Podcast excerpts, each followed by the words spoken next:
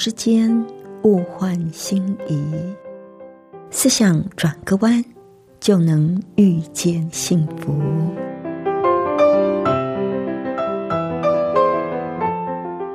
这里是希望之声，我是唐瑶，邀请您和我一起在今天遇见幸福。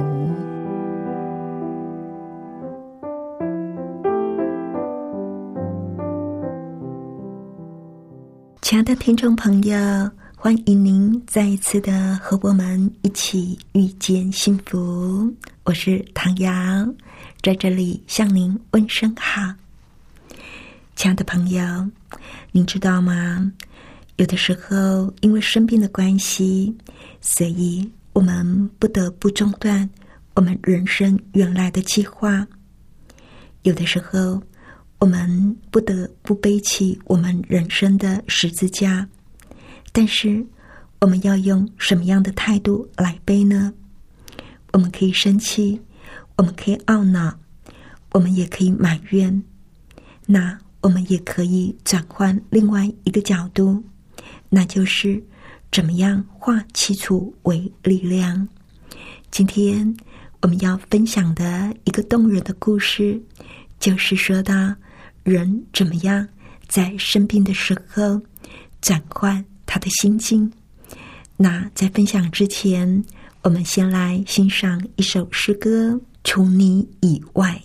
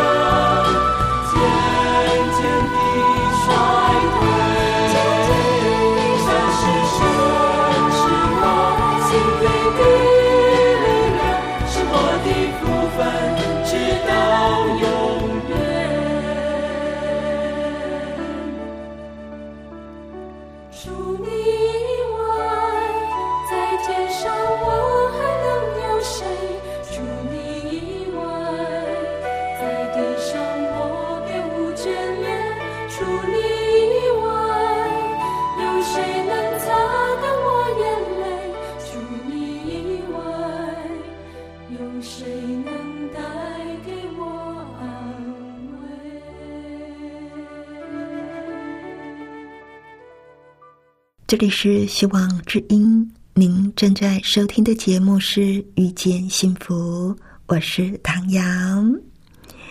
真的耶，除了上帝之外，我们有的时候就是找不到安慰啊。啊，今天呢，在节目里要跟您分享的这篇文章呢，这个作者啊是一个牧师，他非常的喜欢收集故事。他的身边也常常有非常动人的故事发生，他就把这些的故事呢投稿到一家的报社。他的文章刊出之后，常常会获得非常多的回响。那今天我想跟您分享的这个故事呢，叫做“化起初为力量”。作者就说到，艾特加·薛尔温。是美国早期的舞台演员，也是一个剧作家。有一天，作者跟他在纽约百老汇一家有名的饭店里吃饭，有很多百老汇的名演员跟名作家就在他们四周的桌上吃饭。艾特加就提起有上千的女孩子到百老汇来碰运气。可是啊，有很多的人一上台就昏头昏脑，只有少数能够真正演戏的。讲到这里，艾特加忽然就想起，有一年的四月天里，有一个女孩也到百老汇来碰运气，可是她跟别的女孩子有一点不一样。麦乔丽是来自一个乡下地方，他曾修过戏剧的课程，而且也扮演过一些不太重要的小角色。他抵达纽约中央车站的时候，身边最大的珍宝就是一封给艾特加·雪尔文的介绍信。信上说：“给他一个机会吧，他会成为明星的。”虽然麦乔利有才能、有介绍信，而艾特加对他也很关注，可是机会很少。他有两次给麦乔利担任小角色，可是这两次整个戏剧的演出都不成功，而他身上仅有的一点积蓄也一天比一天少，他也越来越消瘦。越苍白，可是他的眼睛里仍然闪出希望的光芒。有一天，艾特加打电话给他，约他在那家的大饭店里喝茶。他到得很迟，由于艾特加太过兴奋，因此他没有注意到麦乔丽的气色很快。艾特加开心的说：“麦乔丽。”我给你带来一个好消息，我才签完一部大戏的合同，我要让你当主角。我跟你担保，这部戏一定可以让你成为明星的。麦乔丽听完，完全都没有兴奋的表情，他往后一靠，默默无言，眼睛瞪着艾特加。艾特加吃惊的问。到底怎么一回事啊？麦乔丽缓缓的说：“我才从医生那里来，他给我看 X 光片，我得了深度的肺结核症，如果不进疗养院去休养，恐怕活不到三个星期了。在麦乔丽他们那个年代呀，肺结核是非常严重的疾病啊，所以当天晚上。”麦乔丽就搭着火车离开了百老汇。艾特加把故事说到这里，然后他就从口袋里拿出了一封信。这封信是麦乔丽寄给他的。他读了一段信里的内容。信里的内容说：“这里每一个人都对我很友善，可是我却静不下心来。”假使你深切的愿望跟目标再也达不到了，活着又有什么意思呢？我希望能够到舞台上去演戏，可是我得到的却是局促在病室当中。作者就问艾特加说：“那你怎么对他说呢？”艾特加惨惨的笑了一笑，他就说了：“他就把萨拉弗罗湖亚当斯的故事说给他听了。你有没有听过这个名字呢？可能没有啊，很多的人都没有听过。他是前一世纪的人了。萨拉跟麦乔利一样的年轻，一样的希望做一个伟大的女演员。”他非常的有才华，再加上努力，所以年纪很轻就成名了。还没有满二十五岁，就在莎士比亚名剧《麦克佩斯》中当女主角，剧评家都给他打气。可是就在开演的第一晚，他碰到了跟麦乔利相同的命运，他得了不治之症。他演戏的生涯就这样告终了。但是有一天，有一位信靠上帝的人走到他的床边来，握住他的手，对他说：“要克服自己的命运，要做一些对别人有注意的事，就在你现在所在的地方就可以了，因为就在我们的身边。”有很多的人需要我们帮助，只要我们有智慧去观察，这样就可以渐渐宁静。虽然你生病了，但是这是你的另外一个机会。所以在一八四一年，这一位心头本来积满怨恨的女演员，写了一首赞美诗。比其他更多的赞美诗更感人，也让千千万万忧伤的人得到安慰。这首赞美诗呢，就是非常有名的“更与我主亲近”。这首诗歌的歌词上面说：“愿与我主相亲，与主相近。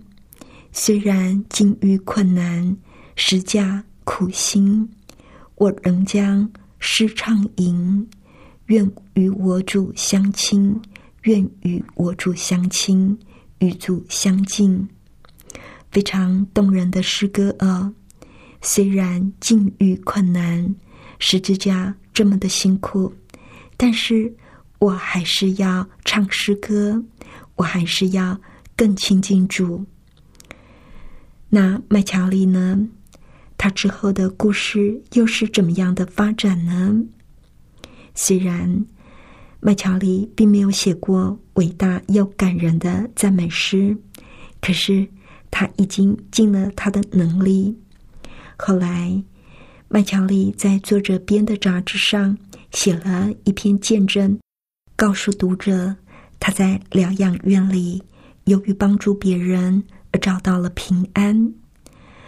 这一封见证看出之后，有好几千个读者来信表示感谢。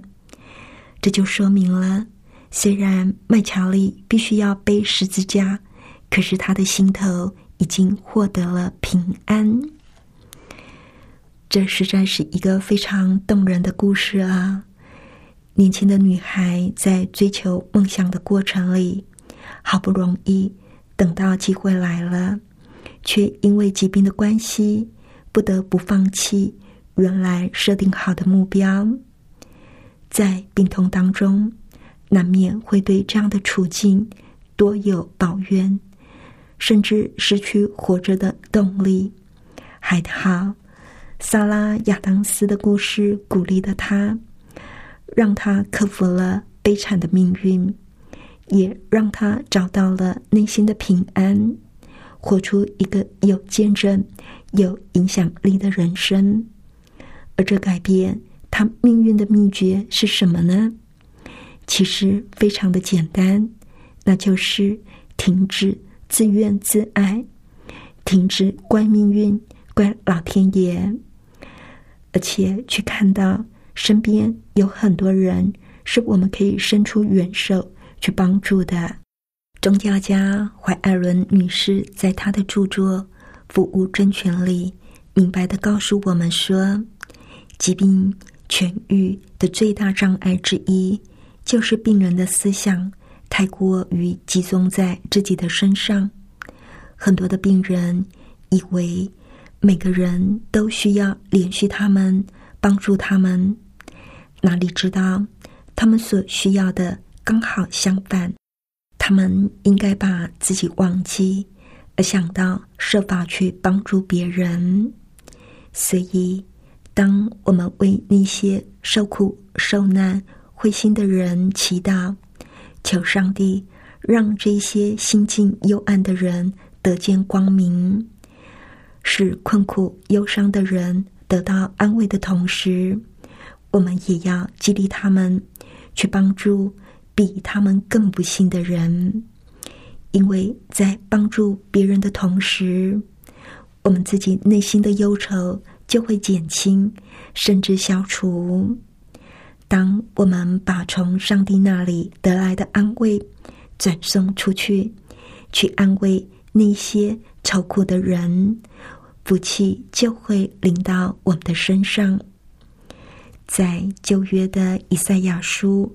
五十八章七到十一节，圣经上说：“不是要把你的饼分给饥饿的人，将漂流的穷人接到你的家中，见此生的人给他衣服遮体，顾恤自己的骨肉而不掩藏吗？这样，你的光就必发现如早晨的光。”你所得的医治要速速发明，你的公义必在你前面行，耶和华的荣光必作你的后盾。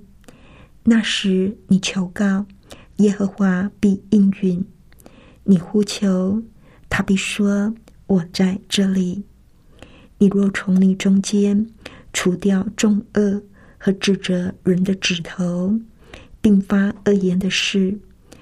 你心若向饥饿的人发怜悯，使困苦的人得满足，你的光就必在黑暗中发现，你的幽暗必变为正午。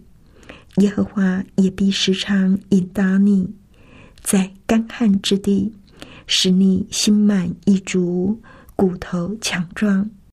你必像浇灌的园子，又像水流不绝的泉源。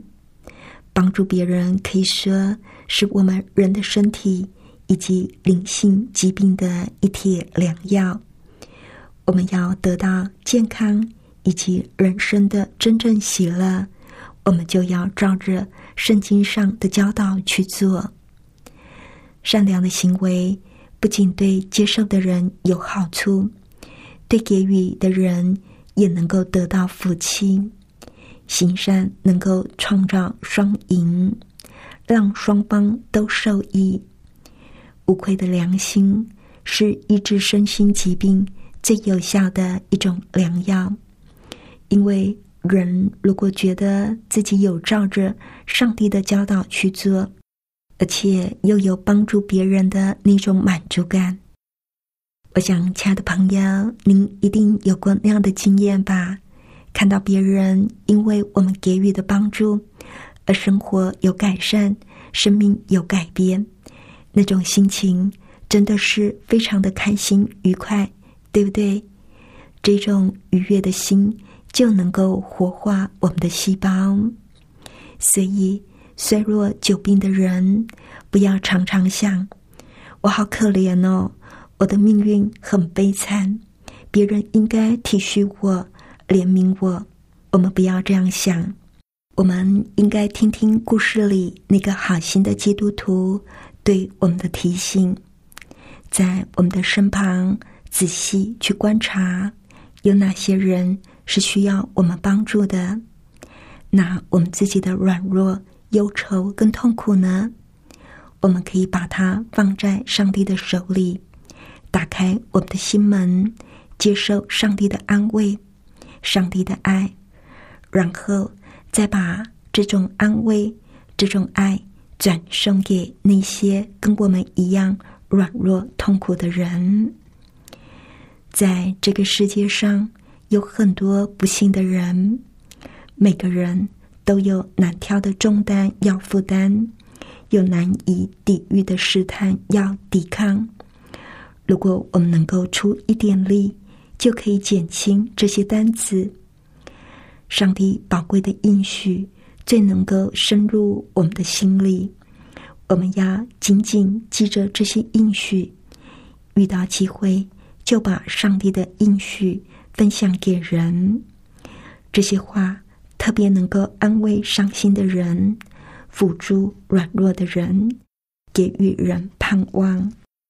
我很喜欢跟人分享的圣经经文有，在格林多后书的四章十六节，圣经上说：“所以我们不丧胆，外体虽然毁坏，内心却一天心思一天。”接下来十七节说：“我们这。”自在之轻的苦楚，要为我们成就极重无比的荣耀。亲爱的朋友，如果你也在病痛当中，你觉得自己原来的计划被疾病所阻碍，我想这些话也是上帝要给你的。往往上帝要给我们的，比我们自己原来所规划的蓝图更好。上帝看重我们的属灵生命，远远大过于我们在世界上的成就。梦想被阻碍，那是因为上帝对我们有更好的计划。虽然这个时候我们可能还看不清楚，可是如果我们能够照着上帝所吩咐我们的去行善，去帮助人，而且信靠上帝。忍耐等候，最后我们就能够清楚的看见上帝那更美好的计划是什么了。亲爱的朋友，我们每一个人都可以化起初为力量。主虽然一切难给你当兵，他虽然一困老师却不在你家，你的眼，你看见，你的主。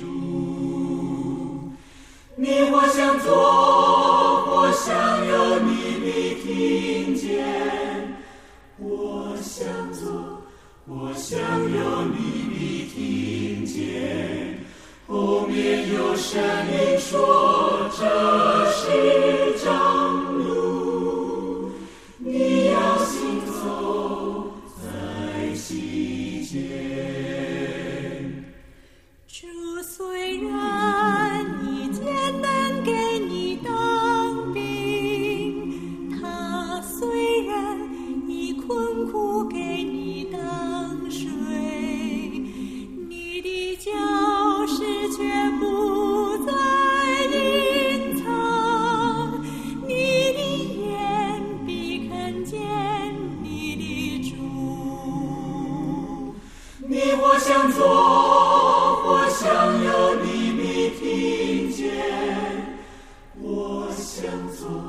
我想有你的听见。后面有声音说：“这是张。”行走在其间，你或想做，或想有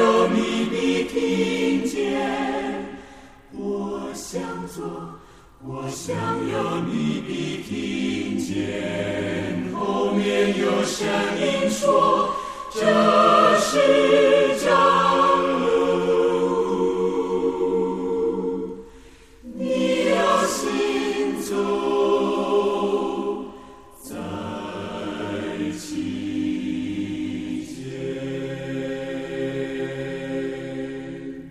这里是希望之音，您正在收听的节目是《遇见幸福》，我是唐瑶。亲爱的朋友，你有需要上帝安慰的话语吗？我们电台有准备了圣经要送给您，欢迎您来信索取。来信请寄到香港九龙中央邮政局七一零三零号。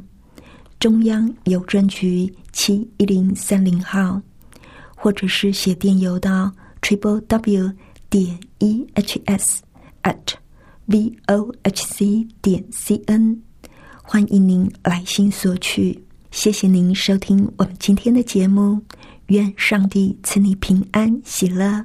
我们下次见喽，拜拜。